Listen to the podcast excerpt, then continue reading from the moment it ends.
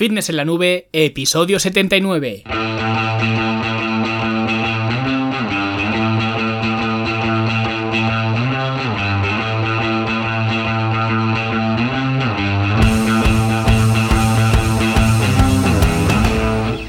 Bienvenidos a todos un viernes más aquí a vuestro podcast, a Fitness en la Nube, donde hablamos de fitness, de nutrición, de entrenamiento y donde cada viernes, cada semana os traigo las técnicas, los consejos, los trucos y como lo queráis llamar para que construyáis un mejor físico y tengáis un estilo de vida más activo y más saludable. Hoy vamos a hacer un episodio algo menos eh, habitual porque voy a daros mi punto de vista siempre controvertido, ¿no? Sobre la salud, sobre esas competiciones de salud que parece que tiene la gente hoy en día, ¿no? Pero antes, eh, fitnessenlanube.com academia, vuestra plataforma online para guiarte paso a paso en tu cambio físico, cursos de entrenamiento, de alimentación, de estilo de vida, programas de entrenamiento, planes de alimentación, todo el contenido además dividido por niveles para que puedas seguir eh, todo el material eh, más adecuado para ti desde el primer momento en que te apuntas. Y si quieres hacerte alumno, pues entra en fitnesslanube.com barra academia y comienza con la academia hoy mismo. Y bueno, como habréis visto en el título, hoy quiero eh, hablar de un tema quizá más personal, quizá menos didáctico, pero bueno, ya las semanas anteriores también han sido muy didácticas, ¿no? Hemos hablado de muchos temas eh, potentes. Yo quería hacer eh, pues una especie de comentario, realmente eh, no sé si este podcast eh, durará lo mismo que el resto, durará algo menos, no lo sé, porque es simplemente algo que, quiero comentar. Y como habréis visto en el título, que os puede sonar algo raro, ¿no? El yo soy más sano que tú o yo estoy más sano que tú, ¿no? Va por todas esas personas que piensan que la gente que va al gimnasio, la gente que hace deporte en general, ¿no? La gente que lleva un determinado estilo de vida, alejado un poco de la norma social, pues lo hacen o lo hacemos para estar más sanos que nadie, para tener una salud de hierro, ¿no? Cuando realmente no es así.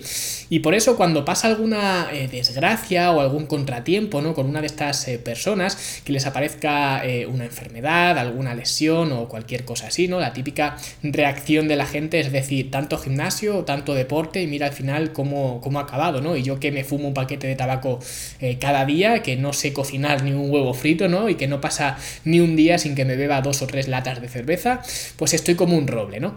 Y digamos que lo hacen un poco para justificar eh, su estilo de vida. Y la gente no se da cuenta de que nosotros no nos comportamos así porque queramos tener nuestras analíticas enmarcadas en el salón para presumir cuando vienen las eh, visitas. Mira, mira, qué, sano estoy, ¿no? Por eso es bueno ir al gimnasio, o por esto es bueno hacer atletismo, o esquiar, o hacer eh, taekwondo. No es así, no lo hacemos por eso, lo hacemos porque disfrutamos haciéndolo.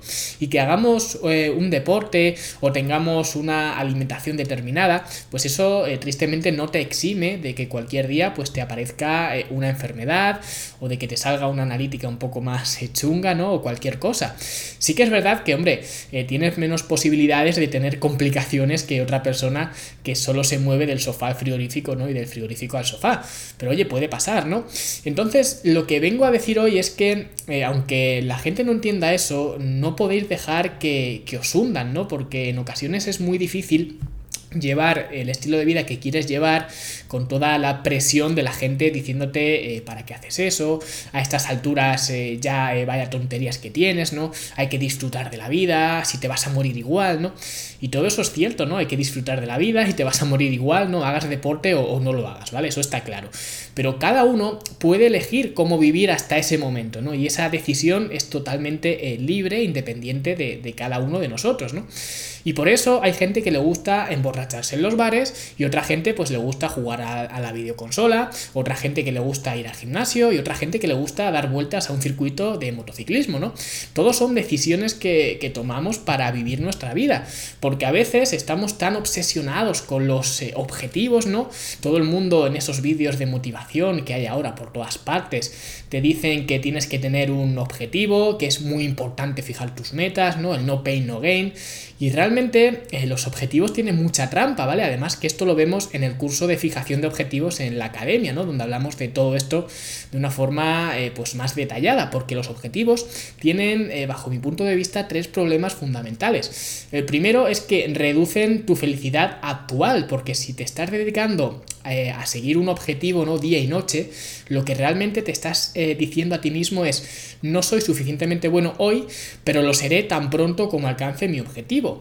Y esto ocurre mucho, sobre todo en este ámbito del fitness, ¿no? Hay gente eh, que se cree que cuando pierda 10 kilos o cuando le salgan abdominales serán mucho más felices de lo que son ahora, ¿no? Cuando lo cierto es que serán exactamente igual de felices porque el tener o no abdominales pues no va a cambiar nada en tu vida, ¿vale? Vas a seguir siendo la misma persona pero con abdominales, ¿vale? Y ya está. Y otro problema que tienen los eh, objetivos es que no funcionan para el largo plazo. Por ejemplo, eh, pensar en una persona que su objetivo es correr media maratón, ¿no? Y se prepara todo un año para conseguirlo.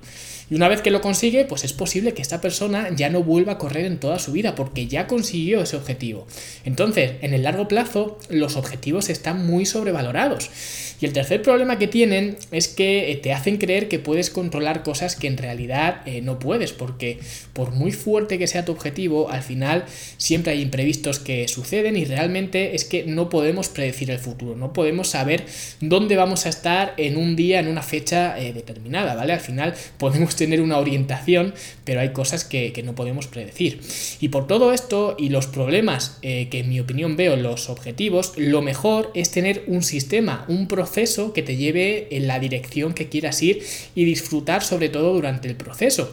Y eso es precisamente lo que la gente no se da cuenta, no se dan cuenta de que nosotros disfrutamos durante ese proceso, al menos eh, deberíamos hacerlo, porque sí que es cierto que sobre todo pues en esta industria del fitness la gente está muy atrapada en esto que os he comentado de los objetivos, ¿no? Pero eso no debería ser así y al menos en mi caso no lo es, ¿no? Porque eh, siempre digo lo mismo, si no eres capaz de ser feliz durante el viaje, ¿cómo esperas ser feliz cuando llegues al destino? No tiene ningún sentido, ¿no? Y por eso la gente eh, solo parece entender pues ciertas decisiones cuando hay un objetivo superior, ¿vale? Un objetivo grandioso. Por ejemplo, esto eh, lo veo mucho ahora, sobre todo que el culturismo pues se ha abierto eh, mucho más al público general. Ahora hay competencias de bikini, ¿no? Y de men psique, que son cuerpos más normales, entre comillas, ¿no? llevan mucho trabajo, también van hasta arriba de todo, ¿no? Pero mucha gente decide competir simplemente para tener la excusa de, de hacer dieta, ¿no? Para que la gente entienda que lo que hace eh, lo hacen por competir, por ese objetivo, ¿no? Para que digan, no, es que tiene que comer así porque compite en tres semanas, ¿no? Como que hay una razón para hacerlo. Igual que si eres un deportista de élite, ¿no? Estoy seguro eh, que Cristiano Ronaldo, que Messi y compañía, pues le prestan muchísima atención a la alimentación, pero eso la gente sí que lo entiende porque viven de eso, ¿no? Y además, pues no cobran nada mal, ¿no? Pero sin embargo, si tú que eres un eh, administrativo o que eres un fontanero, eres un camionero o lo que seas, decides alimentarte de una determinada eh, manera para mejorar tu rendimiento en el gimnasio, para mejorar eh, tu salto de altura, para nadar 50 metros en 3 segundos menos, ¿no? Pues la gente no lo va a entender, porque eso no te da de comer, eso qué objetivo es, ¿no? Si tú ya tienes tu vida eh, por otro lado, ¿no?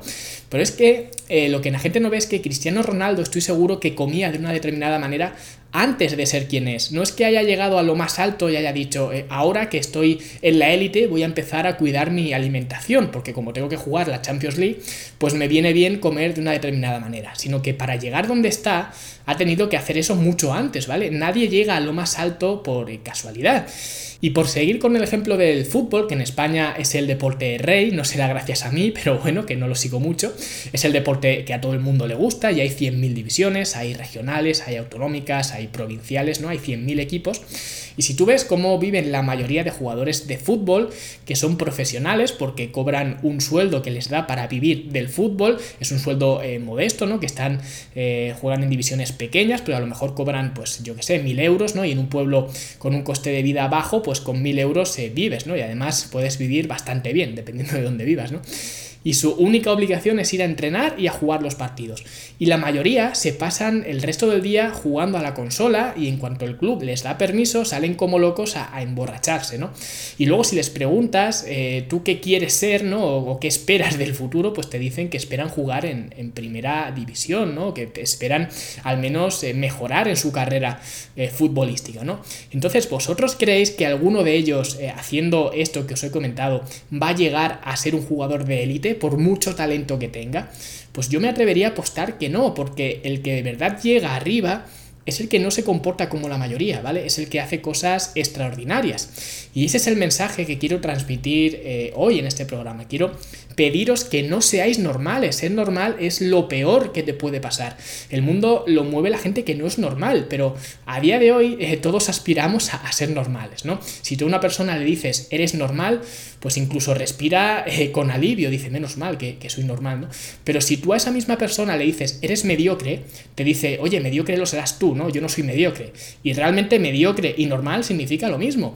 Así que no seáis normales, no hagáis lo que hace todo el mundo, porque si hacéis lo que hace todo el mundo, conseguiréis lo que consigue todo el mundo.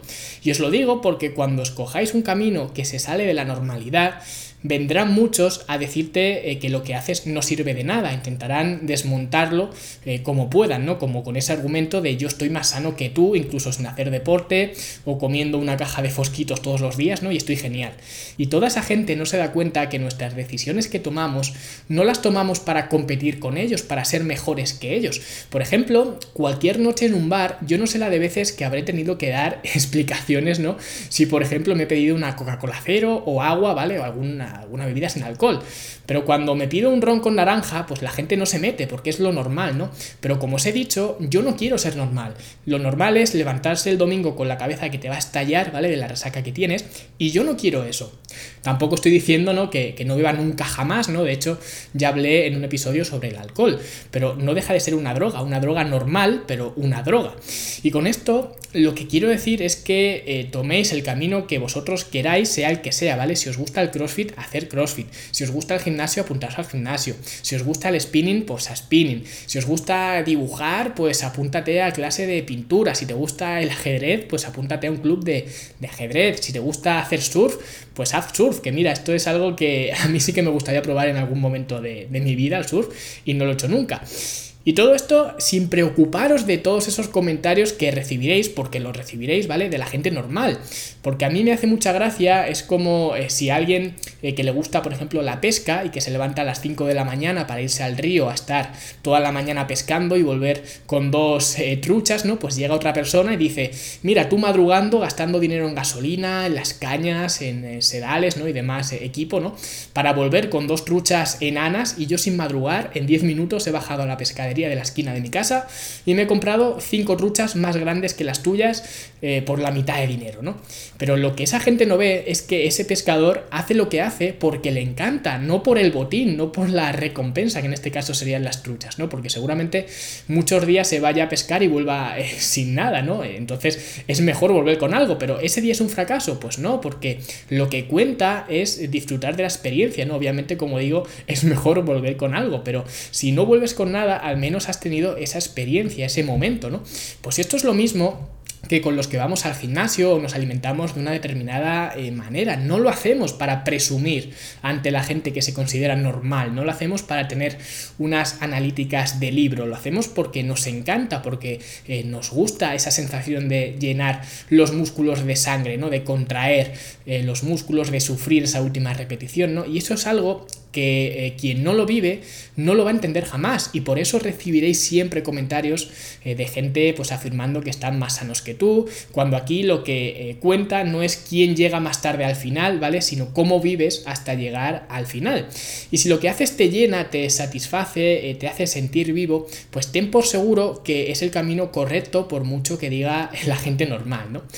Y bueno, este era un poco el mensaje de, de este episodio, ¿no? Intentar pues animaos a que no seáis normales, a que hagáis lo que realmente os gusta hacer y a sobreponeos a los comentarios, incluso a veces eh, a las burlas disfrazadas de comentarios que vais a recibir, ¿vale? Porque tened por seguro que lo vais a recibir, porque la sociedad en la que vivimos cada vez eh, pues es más cómoda, tiene menos aprecio por el esfuerzo, ¿no? Y donde aquí la meta ya es ser uno más, ¿no? En cuanto os desmarquéis un poco de eso, eh, os vais a ver en el punto de mira y vais a tener que vivir con ello, pero yo os animo a que, a que lo hagáis, porque al final es como realmente se le encuentra un sentido a esto. Y nada, lo más extraordinario que podéis hacer eh, ahora mismo, ¿vale? En cuanto habéis escuchado este episodio, pues es dejar tu valoración de 5 estrellas en, iTunes, y tu me gusta y tu comentario en iBox. Y espero que esta pequeña reflexión os haga daros cuenta de que ser normal en realidad es ser mediocre. Un saludo y nosotros nos vemos como siempre en los siguientes episodios. Hasta luego.